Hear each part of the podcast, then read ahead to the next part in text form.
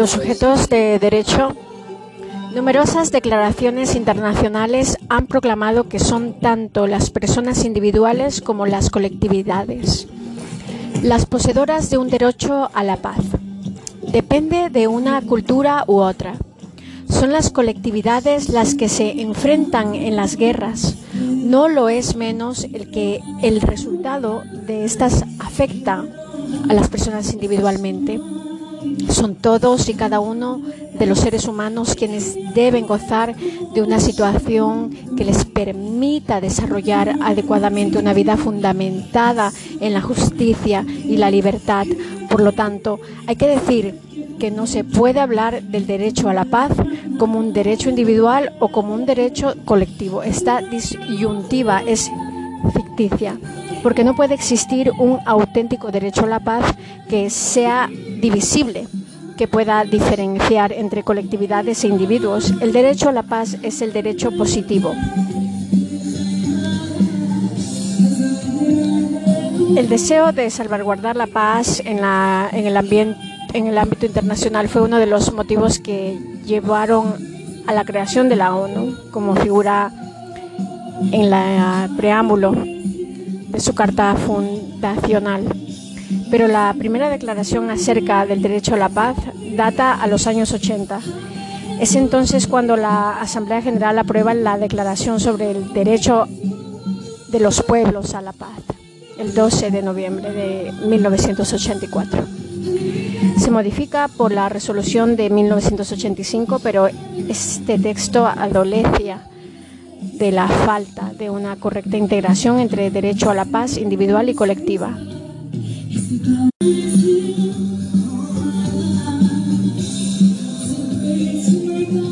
Los otros derechos de, de solidaridad, el derecho a la propiedad común de la humanidad. La idea de bienes de propiedad común alejados de la alegación del Estado surge en el siglo XVII ligada a la necesidad de garantizar la libre navegación por todo el mundo. Y es un concepto que posteriormente se ha extendido a otros campos de la vida humana. Hay que reconocer que existen algunos bienes que por su propio valor no pueden pertenecer a seres humanos aislados o a comunidades o estados. Significa que el respeto que nos merece la dignidad humana implica que algunos bienes pertenecen a la humanidad en su conjunto. Y esto produce varias consecuencias. Nadie puede apropiarse de ella. Debe existir una autoridad internacional que gestione su uso y conservación. Cualquier beneficio que surja como consecuencia de su explotación debe ser compartido equitativamente por toda la humanidad. Las áreas o recursos designados como propiedad serán utilizados solo con fines prácticos en beneficio de todos. Dichas áreas, recursos serán protegidos y preservados para su uso por las generaciones futuras. El ejemplo más significativo de la implantación de la idea de una propiedad común de la humanidad es la Declaración Universal de la UNESCO sobre el genoma humano y los Derechos Humanos de noviembre de 1997. El derecho a la asistencia humanitaria. Toda persona, comunidad o Estado tiene derecho a ser ayudado por los demás en caso de hallarse en una situación límite a la que no pueda enfrentarse efectivamente con sus propios recursos. Este derecho no ha de extenderse más allá de situaciones coyunturales. De lo contrario, correríamos el riesgo de solaparlo con el derecho al desarrollo en sí mismo. La existencia de este tipo de derechos se ha concretado en una asistencia internacional gestionada por el propio Estado o comunidad afectados por la coyuntura. En otros casos, se ha procedido a intervenir directamente creándose con tal fin una estructura organizativa ad hoc. En el ejemplo más relevante se produjo con la intervención de la ONU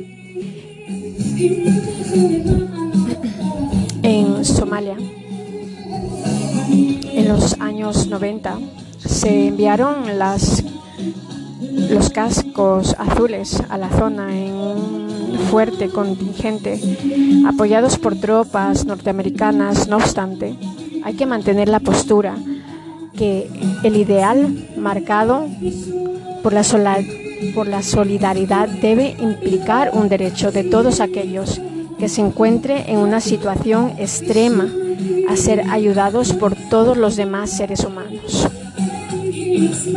Los medios de protección, los caminos de una protección eficaz. Existe una garantía, existen unas garantías de carácter legal y judicial, tanto a nivel nacional como internacional, de las que disponen los ciudadanos para el caso en que los derechos hayan sido violados. Son garantías de resarcimiento, pero también existen otros tipos de garantías. Nos referimos a las condiciones de vida existentes en la sociedad que permite y facilita a los individuos ejercitar sus derechos sin que nadie interfiera o pida el ejercicio de los mismos, haciendo innecesaria la entrada en vigor de los mecanismos de garantía jurisdiccionales que suelen actuar siempre a posterior. La insuficiencia del reconocimiento. Un primer paso es sin duda el reconocimiento, pero simple reconocimiento de los mismos tampoco es por sí solo suficiente. En palabras de Dran, las libertades no valen en la práctica, sino lo que valen sus garantías. La historia de los derechos humanos no se agota en el solo reconocimiento de los mismos por parte de los estados. Es decir, con su incorporación a las legislaciones y constituciones de nuestro tiempo, como afirma de Castro, la propia historia del reconocimiento de los derechos humanos nos demuestra que el gran problema radica siempre no tanto en lograr su proclamación en solemnes declaraciones o pactos, cuanto en conseguir una plena y real efectividad. En el ámbito de las relaciones sociales, proclamar es relativamente fácil, poner los medios eficaces para la puesta es práctica de los principios proclamados ya no lo es tanto. Así junto a la grandiosidad de las promesas encontramos a menudo la hiriente realidad de cumplimientos miserables. En definitiva, el problema de los derechos humanos hoy no es tanto un problema de reconocimiento como de eficacia real de los mismos, es decir, de garantías. Diversidad de caminos para el ejercicio de los derechos humanos aunque con frecuencia los autores al hablar de medios de protección de los derechos humanos reducen el problema de su eficacia solamente a la protección jurídica. Sin embargo, la efectividad real viene condicionada por una gran multitud, multiplicidad de factores. En primer lugar, existe una serie de garantías de carácter general propias de toda sociedad democrática son aquellos factores que facilitan desde las estructuras institucionales del Estado una eficaz disfrute de las libertades. Son las que Peces Barba calificando de garantías generales de los derechos fundamentales que están integrados por los presupuestos básicos de toda sociedad democrática, así como la de las condiciones jurídico-políticas, las situaciones sociales y culturales en que puede desarrollarse la vida individual y socialmente considerada. Ese primer grupo de garantías representa las condiciones mínimas exigidas para que pueda hablarse de vigencia de los derechos fundamentales y por tanto de Estado democrático podríamos afirmar que se trata de condiciones sine qua non imprescindibles para que pueda hablarse de efectividad de los derechos fundamentales. Nos referimos a factores tan dispares como la organización social en todos sus ámbitos y dimensiones, la posibilidad de participación en la estructura económica, en el comercio nacional e internacional, la vitabilidad de las actividades productivas, el desarrollo científico y tecnológico, la calidad de vida, el alcance de los servicios sanitarios, etc. Sin existencia de estas condiciones, la acción de la dimensión jurídica no es suficiente para garantizar la realización efectiva de los derechos. Por eso, los estudios del tema ponen tanto énfasis en la adopción de múltiples y variadas medidas complementarias que son previas y en ocasiones promocionales en todos los campos de acción político, jurídico, social, económico, cultural, sanitario, tecnológico, etc. Sin la existencia de estas condiciones, la acción de la dimensión jurídica no es suficiente. Para garantizar la realización efectiva de los derechos, por eso, los estudiosos del tema ponen tantos énfasis en la adopción de múltiples y varias medidas.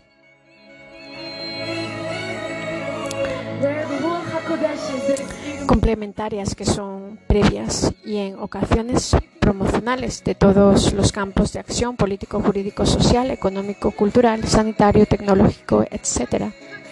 La eficacia real de los derechos humanos es impensable sin la existencia de condiciones sociopolíticas que favorezcan el ejercicio de los mismos son las condiciones de vida que permiten a los seres humanos un auténtico y normal desarrollo de su personalidad en todas las facetas de su existencia, en sus necesidades físicas, en su conocimiento intelectual, en su conciencia, en el ámbito de las relaciones sociales, en todas sus manifestaciones, vida física, razón, espíritu y relación social, son las cuatro grandes dimensiones de la vida humana. Los ámbitos o manifestaciones de su desarrollo integral que constituyen la, adoptación mínima de la dignidad humana, estas condiciones previas son las auténticas garantías, las garantías judiciales. Solo entran en funcionamiento cuando, a pesar de todas las condiciones o garantías generales, los derechos humanos son violados. No parece que a corto plazo puedan eliminarse los múltiples obstáculos y resistencias que desde siempre han existido en el camino del ejercicio de los derechos humanos. Hay que llegar a la conclusión de que la efectiva relación social de los derechos fundamentales de la persona depende no tanto de los sistemas de garantías formales, cuanto de la acción política, social, económica llevada a cabo e impulsada por el gobierno en la sociedad a diario y del impacto que tales garantías logren producir sobre las relaciones de los individuos, de los grupos, de los pueblos. Clasificación de los diferentes tipos de garantías de carácter general. Cuando hablamos de garantías, nos referimos no solo a las instituciones jurisdiccionales, sino a todos aquellos mecanismos o factores que hacen posible asegurar la vigencia de los derechos humanos. Así lo ha extendido Max Weber en su obra Económica y Sociedad y especialmente Jelinek en su Teoría General del Estado. Analizar las garantías del derecho público, por lo que los tipos fundamentales de garantías pueden ordenarse así en los a garantías sociales, garantías políticas, garantías judiciales. Criterio muy próximo. Sigue Legaz, la cámara que distingue entre garantías extrajudiciales y extrajurídicas, garantías políticas, garantías sociales, garantías religiosas y morales, garantías jurídicas, garantías legales y judiciales. Peces barba considera también la existencia de dos tipos de garantías. las garantías generales de los derechos fundamentales, garantías específicas. Entre las garantías extrajurídicas generales cabe resaltar las políticas, las sociales, las económicas y las culturales. No olvidemos que por muchas garantías de resarcimiento que exista la violación del derecho fundamental, siempre es irreparable y muchas ocasiones un auténtico drama. Las condiciones políticas. En una sociedad políticamente organizada se propicia un clima favorable para el ejercicio de los derechos humanos. Hablamos dentro de una organización política democrática, organizada que facilita desde las instituciones del Estado el disfrute eficaz de los derechos y libertades, que configura al Estado como un auténtico Estado de derecho, tales como la separación de poderes, la distribución territorial del poder y participación popular en la elección de los gobernantes. Es pluralismo político, la descentralización administrativa, el fomento de las instituciones, la planificación económica de los servicios públicos, la promoción del desarrollo social, incluso el reconocimiento mismo de los derechos humanos forma parte de las condiciones jurídico-políticas que consideramos factores decisivos para el progresivo disfrute de la libertad e igualdad de los derechos.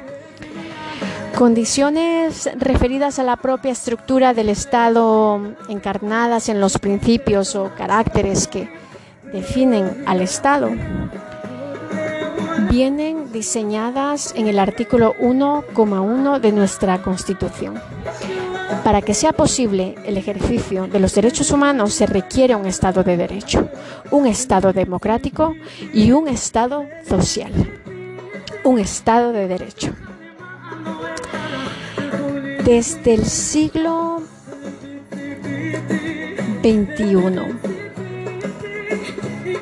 se ha producido una estrecha relación entre el derecho y el Estado, generado una concepción del Estado según la cual éste actúa sometido al derecho de modo que su poder y sus actos se regulan y controlan por las leyes y se presiden por el ordenamiento jurídico. Pero no basta con la mesa existencia del derecho. Es necesario que toda, todo el obrar del Estado se realice de acuerdo con las reglas del derecho. Históricamente es el resultado de un largo proceso. Entre sus rasgos íntimamente relacionados entre sí se señalan los siguientes. Primacia o imperio de la ley Sistema de normas jerárquicamente estructurados, limitación del poder a través del derecho. Los derechos fundamentales son precisamente uno de los instrumentos básicos para esta limitación del poder. Separación de, poderes. Separación, pero no incomunicación, e, evitando que se produzca una concentración de poder. La separación es inseparable de la independencia de los mismos. El principio de la legalidad. Establece el sometimiento de todas las actuaciones de la Administración al control de las leyes, a través de un sistema de responsabilidades y de recursos contenciosos administrativos. Supone un sometimiento tanto en sentido negativo, imposibilidad de violarlos, como en sentido positivo, todos los poderes públicos, al igual que los ciudadanos, se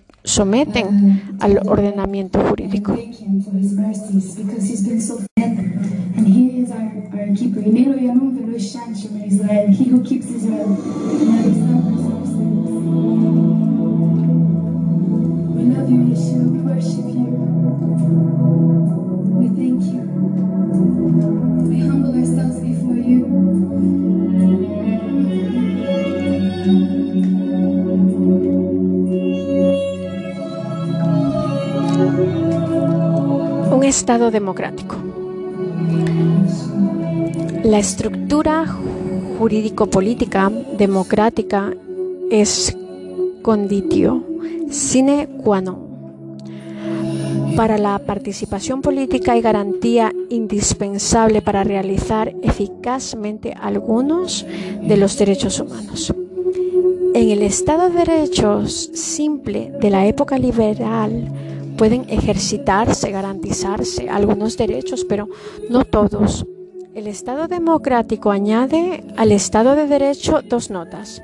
Participación política, pluralismo político, donde él se manifiesta que el gobierno se decide por la voluntad de los ciudadanos, siendo así la expresión de la soberanía popular.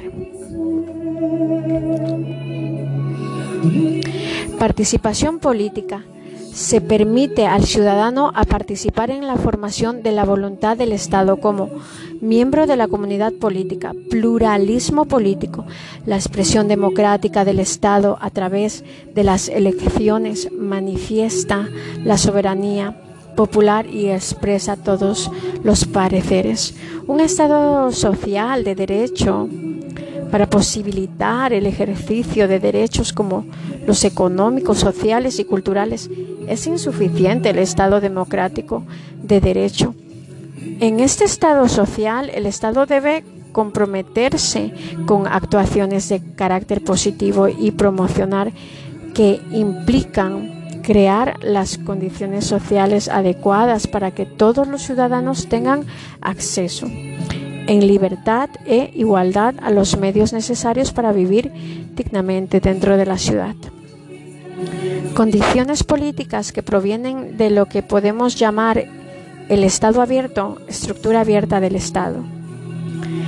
Toda sociedad organizada jurídica políticamente debe crear un ambiente en el que se favorezca el desarrollo de los derechos fundamentales. Es la necesidad de un clima distendido distendido en el que exista el respeto por las ideas políticas del adversario y donde impere la seguridad, la libertad y la justicia para garantizar el desarrollo personal del individuo y una auténtica participación libre de todos los hombres en la realización del bien común. En este sentido, la CE en su artículo 9,2 establece que corresponde a los poderes públicos promover las condiciones para que la libertad y la igualdad del individuo y de los grupos en que se integra sean reales y efectivas, remover los obstáculos que impidan o dificulten su plenitud y facilitar la participación de todos los ciudadanos en la vida política, económica, cultural y social. Esto sucede en lo que llamamos el Estado abierto, que supone en primer lugar una descentralización del poder y en dos, una participación social además de una colaboración internacional descentralización del poder. Hoy en día no se comprende un Estado democrático y social de derecho en que todas las decisiones procedieran de las más altas instancias del supremo poder del Estado central. Ellos generarían retrasos, distancias, desigualdades, que se traduciría en frenos al ejercicio de los derechos en España. Las autonomías y los municipios han contribuido a resolver estos problemas. Sin duda, el acercamiento de las instituciones al pueblo y a la aproximación de las administraciones del Estado favorece considerablemente el ejercicio de los derechos. Participación social. Hemos hablado antes de participación política, al considerar el Estado democrático. Al hablar de participación social, nos referimos a las posibilidades no solo permitidas, sino también fomentadas y promocionadas por parte del Estado de participar en asociaciones, agrupaciones, sociedades e instituciones no estrictamente políticas. El Estado debe dejar el arbitrio y autonomía de los particulares o de los grupos sociales, los asuntos donde la acción del Estado no puede o no debe llegar. Lo peor que puede suceder un pueblo es el silencio social ante el Estado, pues no cabe pensar en un Estado tan perfecto que ya no puede hablarse de un algo social distinto de lo estatal, porque todo lo social haya sido organizado y ordenado por el Estado y dentro del Estado, como tampoco cabe pensar en una sociedad tan perfecta desde sí misma que haga superflua la existencia del Estado. Escribe Martín Retortillo que el actual planteamiento constitucional de la democracia participativa y pluralista arranca, por definición, de un abierto protagonismo de los ciudadanos. Y frente al modelo social de la comunicación, solo cabe sociedades autoritarias o totalitarias montadas sobre el miedo, y la desconfianza, y donde la dialéctica amigo-enemigo es la clave de la vida política. Necesidad de la acción internacional para el ejercicio de los derechos humanos. Por mucho que un Estado lo proponga, las medidas intensas son garantías jurídico-políticas que en el ámbito del Estado nacional no son suficientes. Unas veces porque el Estado no tiene medios y otras porque son los individuos los que necesitan apelar a órganos internacionales. Por estas razones, solo en la internacionalización del problema, con la superación de la soberanía nacional, cabe un aseguramiento más definitivo de los derechos fundamentales. La acción estatal nunca llegará a ser suficiente por sí sola para protección, promoción de los derechos humanos. Es siempre imprescindible, especialmente en el caso de los derechos económicos, sociales y culturales, la presencia de una acción internacional que se canalice a través de, diferentes caminos y que actúe en distintos niveles. En efecto, en la actualidad a los Estados no les resulta difícil abstenerse de interferir en la autonomía individual en la mayoría de las actuaciones humanas, pero más bien parece difícil proporcionar suficientes medios de vida o llegar a la práctica determinadas políticas que dependen con frecuencia de condiciones objetivas ajenas al propio Estado y de factores que no solo son externos a la acción estatal, sino que también puedan, eh, también quedan fuera de su control. Se hace, por tanto, imprescindible acudir a la colaboración de todos y sobre todo de la comunidad internacional y sus organizaciones.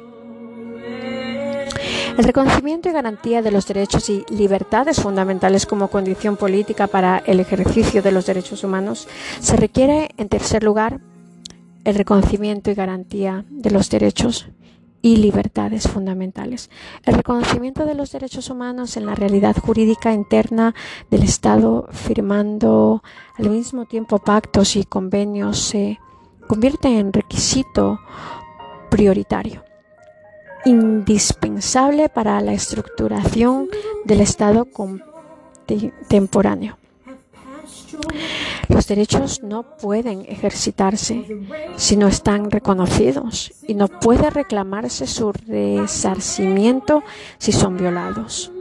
Si no existen instancias judiciales previamente establecidas a quien dirigirse, como dice el artículo 16 de la Declaración de Derechos del Hombre y del Ciudadano, y contundentemente toda sociedad en la cual la garantía de los derechos no está asegurada, ni la separación de poderes establecida no tiene constitución.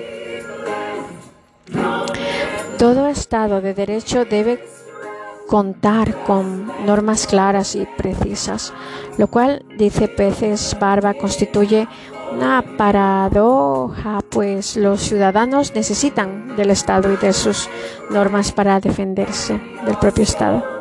En definitiva, la organización jurídico-política, democrática y social, participación y comunicación, protección de los derechos humanos son condiciones básicas e imprescindibles para una relación plena de todas las potencialidades humanas. Por lo que venimos diciendo, hemos de conducir que el mejor estado es el estado de derechos humanos, condiciones económicas, sociales y culturales significado de las condiciones económicas, sociales y culturales para el ejercicio de los derechos humanos. Las condiciones jurídico-políticas se completan con medidas económicas, sociales y culturales que hacen realmente posible los derechos fundamentales que todo Estado debe respetar y garantizar. El artículo 3 de la Constitución italiana de 1947 habla, por ejemplo, de estas condiciones estructurales.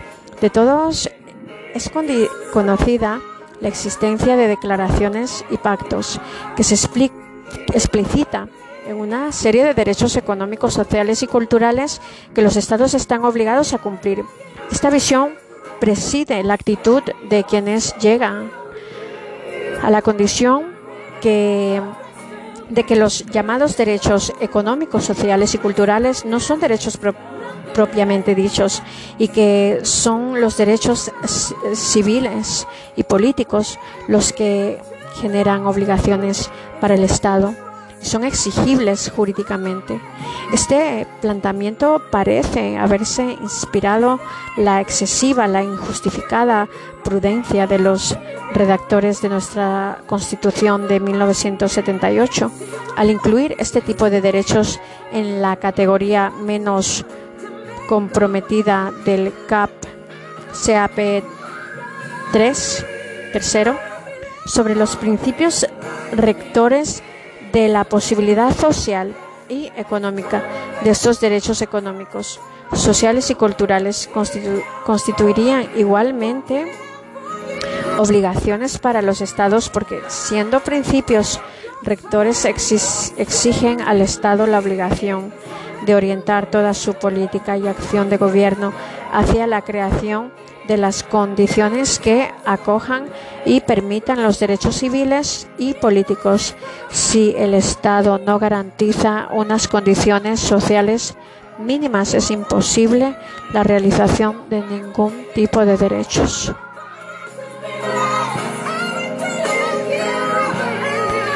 la Conferencia Mundial de Derechos Humanos de 1993 y la Cumbre Mundial sobre Desarrollo Social de 1995 destacaron la importancia de un criterio integrado de respecto del progreso social.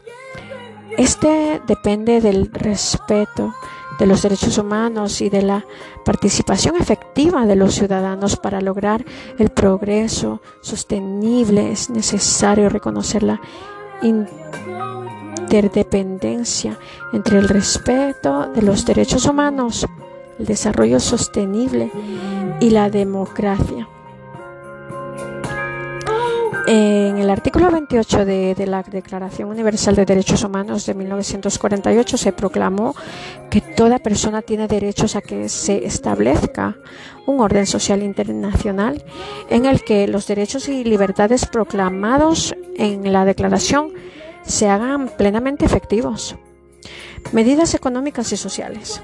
Las garantías económicas existen cuando el Estado establece las condiciones adecuadas para que todos tengan acceso a los medios económicos indispensables para su subsistencia.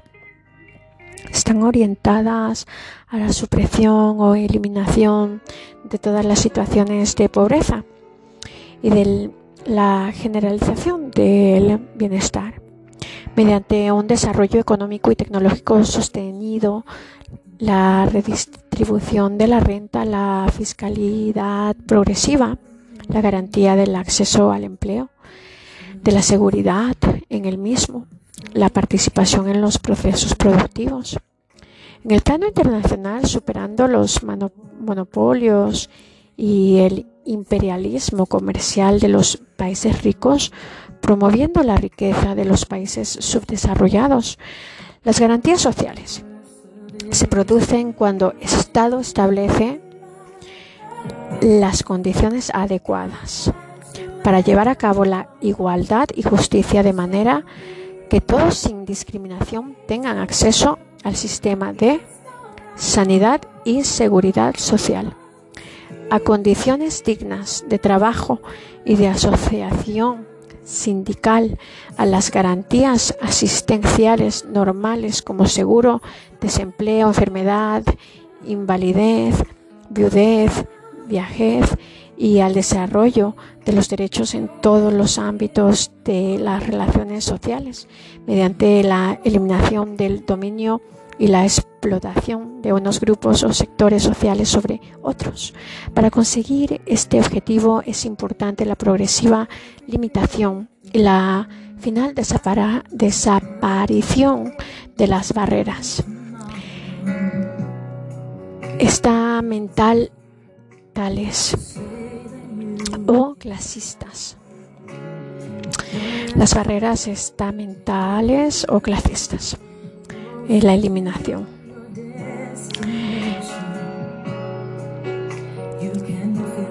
Todo ello depende de la voluntad del Estado, de la conquista de un orden social donde impere la justicia, distribución de los bienes, la obligación del Estado respecto de las necesidades económicas, sociales y culturales está vinculada a la transferencia de fondos hacia el beneficiario de la presentación para proporcionarles condiciones de vida eh, mínimamente dignas. El Estado puede cumplir con su obligación proveyendo de servicios a la población cuando no tiene medios o capacidad para llevar a cabo políticas económicas y sociales indispensables para alcanzar la dignidad de sus ciudadanos. Debe entrar en juego la solidaridad internacional en la línea orientada por la encíclica Populorum Progressio de Pablo VI o Solicitudo, Solicitudo Rei Socialis de Juan Pablo II medidas concretas para el ejercicio adecuado de los derechos humanos. Ha de quedar claro que tanto las declaraciones como los pactos internacionales no imponen las medidas concretas. Se limitan a afirmar y exigir.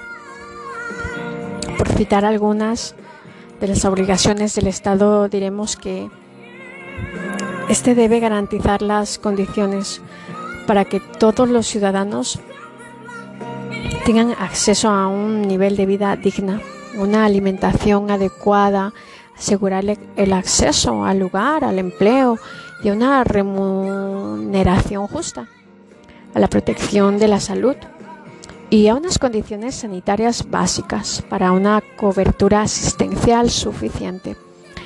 El Estado tiene que establecer políticas sociales que permitan alcanzar dichos niveles de vida creando o promoviendo la creación de cuantos servicios públicos sean necesarios. Ellos suponen la promoción del trabajo y de la, y de la vivienda. La creación de centros de salud hospitalares, hospitales, escuelas, guarderías, centros para discapacitados, supresión de barreras, residencias, medidas concretas para el ejercicio adecuado de los derechos humanos. Ha de quedar claro que tanto las declaraciones como los pactos internacionales no imponen las medidas concretas, se limitan a afirmar y exigir.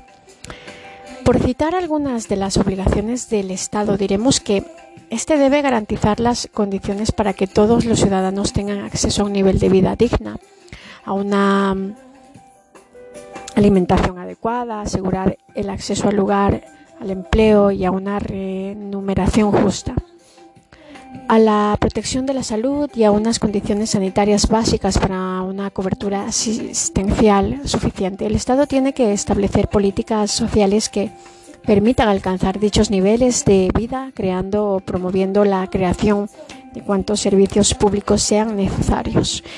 Ello supone la proclamación de trabajo y de la vivienda, la creación de centros de salud y hospitales, escuelas, guarderías, centros para discapacitados, presión de barreras, residencias para la tercera edad, centro de planificación familiar, centros de acogida, construcción de carreteras, etc. ¿Cuál es el contenido básico de estas demandas, es decir, de los derechos?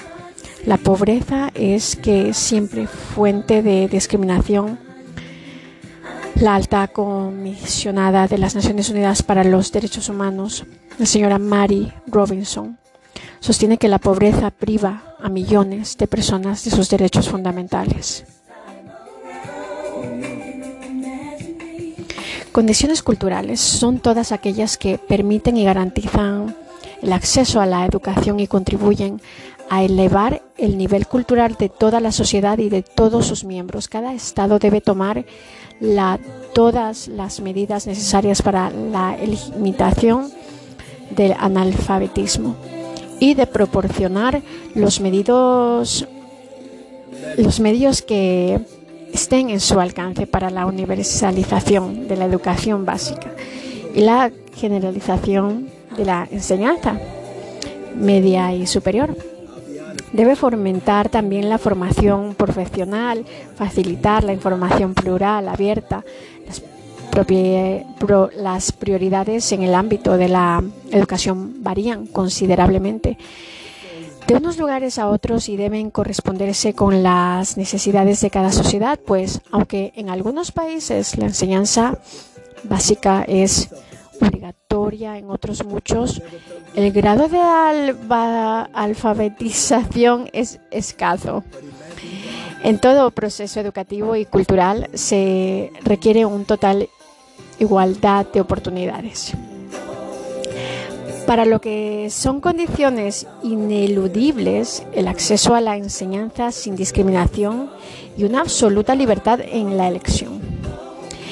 Es el Estado quien tiene la obligación de dotar de los medios e instrumentos, sobre todo y antes que nada, los poderes de Estado tienen que tener la convicción del deseo y la voluntad de elevar el nivel educativo y cultural de su pueblo.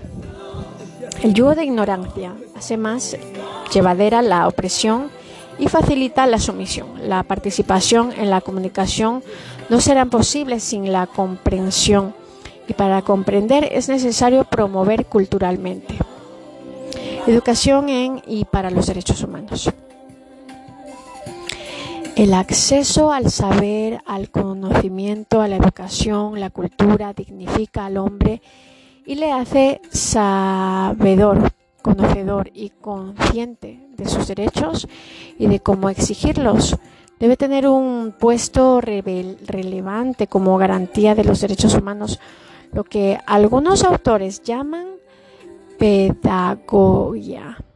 pedagogía de la libertad y que en sentido más amplio podemos calificar como pedagogía de los derechos humanos. El conocimiento de los derechos humanos y de la manera de protegerlos es una condición previa, indispensable para que no sean meros cavados, Decía Sócrates de la virtud, consiste en saber del bien para obrar el bien, pues solo quien lo conoce puede practicarlo. En la línea propuesta por las Naciones Unidas y por la UNESCO, se requiere por parte del Estado la inclusión de las materias de los derechos humanos y del derecho humanitario como contenidos obligatorios de los programas de estudio de todas las instituciones educativas. Desde la enseñanza básica hasta la universitaria y en las pruebas de acceso en las academias militares, los cuerpos, de, fuerza de seguridad del Estado. A cada funcionario contratado de las administraciones promovido las comunidades autónomas y además crear instituciones nacionales y realizar campañas y actividades para dar a conocer estos derechos humanos. Pero todo no depende de los poderes y de la administración del Estado, el cual debe colaborar y establecer acuerdos con sindicatos, ONGs y asociaciones o fundaciones. Es imprescindible la colaboración de los medios de comunicación de masas. Las Naciones Unidas y sus medidas, la promoción de la educación especial del conocimiento de los derechos humanos se ha convertido en una tarea de todos y de la comunidad internacional. Los órganos internacionales han aprobado varias resoluciones de carácter internacional en relación con la educación y conocimiento de los derechos humanos.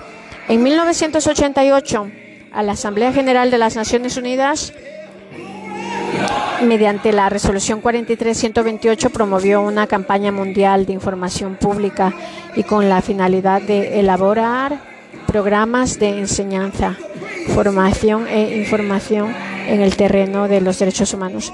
Se difundieron materiales impresos sobre estos y se promovió las organizaciones de, de talleres y seminarios, la concesión de becas y la creación de instituciones nacionales para la promoción de los derechos humanos.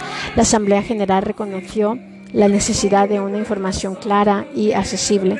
Se incitó a los Estados miembros que introdujeran en sus programas de enseñanza materiales eh, pertinentes. También la UNESCO se ha ocupado de la educación para los derechos humanos.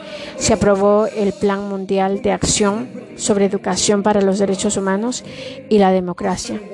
Plan en el que destacan elaboración de programas educativos, revisión de los manuales escolares, creación de redes docentes, aumento de los recursos destinados a enseñanzas de los derechos humanos, etc.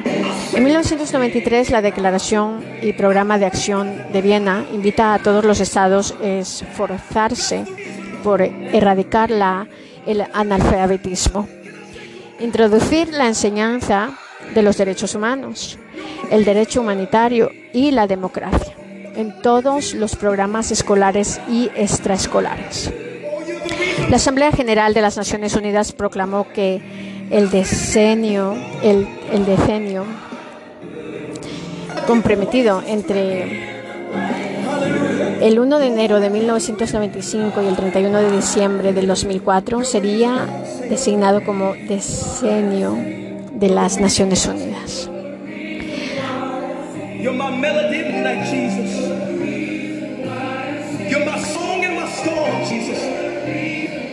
Para la educación en los derechos humanos, como los siguientes objetivos, evaluar, elaborar programas, coordinar la, elaboración de materiales, difundir en todo el mundo la declaración, reforzar el papel y la capacidad de los medios de comunicación de masas, etcétera. La Asamblea General instó igualmente a las organizaciones no gubernamentales, nacionales, regionales, internacionales y a todos los defensores de los derechos humanos, los educadores, las congregaciones, las congregaciones religiosas y los medios de información a intensificar su participación en la enseñanza de los derechos humanos tanto en la escuela como fuera de ella. La ONG en el fomento y garantía de los derechos humanos. Hay numerosas de buena fe, tanto internacionales como nacionales, muy activas en el terreno de los derechos humanos. Algunas de las más conocidas son Amnistía Internacional, fundada en 1961, que obtuvo el Premio Nobel de la Paz en 1977. Teresa de Calcuta, Vicente Ferrer, Mensajeros de la Paz, Caritas, Cruz Roja y otros muchos ONG, la propia comunidad internacional reconoce y aprueba el papel de estas organizaciones en los planos internacionales, regional y nacional. Realizan una importante contribución al programa de derechos humanos de la ONU, ya que son una fuente única de informaciones. La Conferencia Mundial de Derechos Humanos celebra, celebrada en 1993, reconoció la importante función que cumple. La conferencia acogió la aportación de la ONG y a las actividades de enseñanza, formación y a la protección de todos los derechos humanos y las libertades fundamentales. La conferencia mundial subrayó además la importancia de que prosiga el diálogo y la cooperación entre los gobiernos, las organizaciones no gubernamentales y de que los miembros de estas que participan en la defensa de los derechos humanos disfruten de los derechos y las libertades reconocidas en la Declaración Universal de Derechos Humanos y de la protección de las legislaciones nacionales. Posibilidades y límites del ejercicio. La afirmación de que los derechos humanos son una realidad sustraída a la arbitrariedad de los gobernantes incluía la caracterización de los mismos como derechos absolutos e ilimitados. Su efectivo disfrute por parte de los titulares se encuentran sometido a una considerable variedad de condiciones que son caracterizadas generalmente por la doctrina como límites de ejercicio de los derechos. En consecuencia, la lista de los límites es bastante amplia y diversificada. Los límites impuestos por el sentido y la función de cada derecho.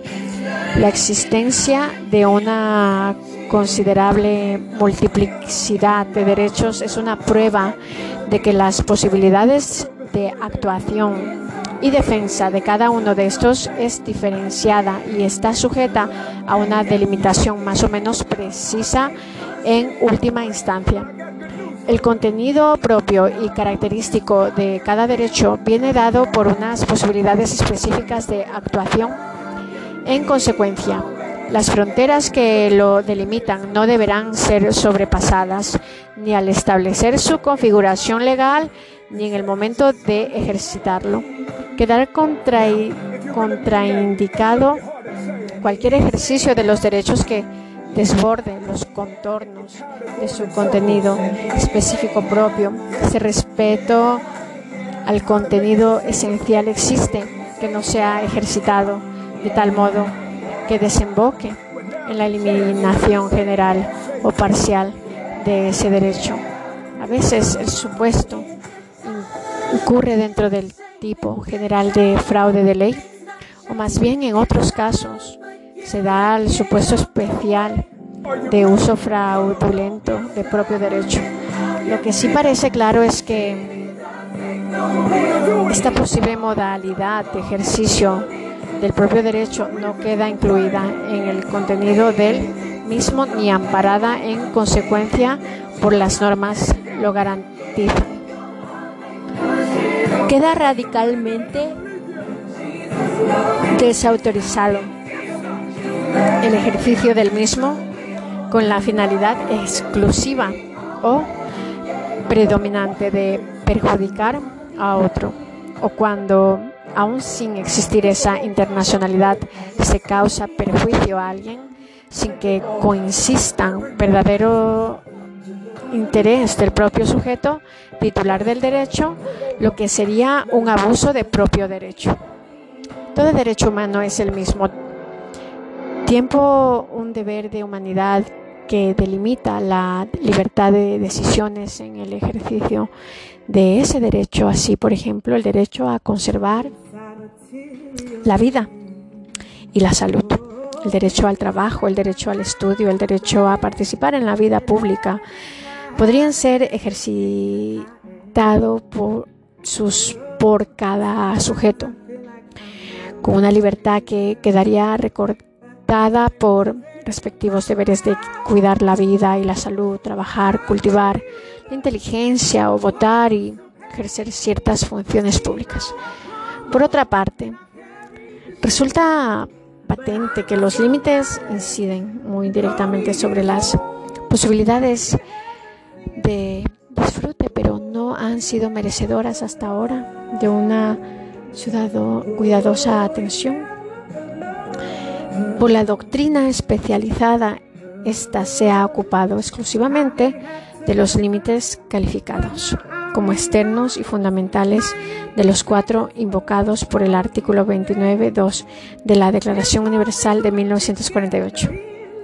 En el ejercicio de sus derechos y en el disfrute de sus libertades, toda persona estará solamente sujeta a las limitaciones establecidas por la ley con el único fin de asegurar el reconocimiento y el respeto de los derechos y libertades de los demás y de satisfacer las justas exigencias de la moral, del orden público, del bienestar general en una sociedad democrática.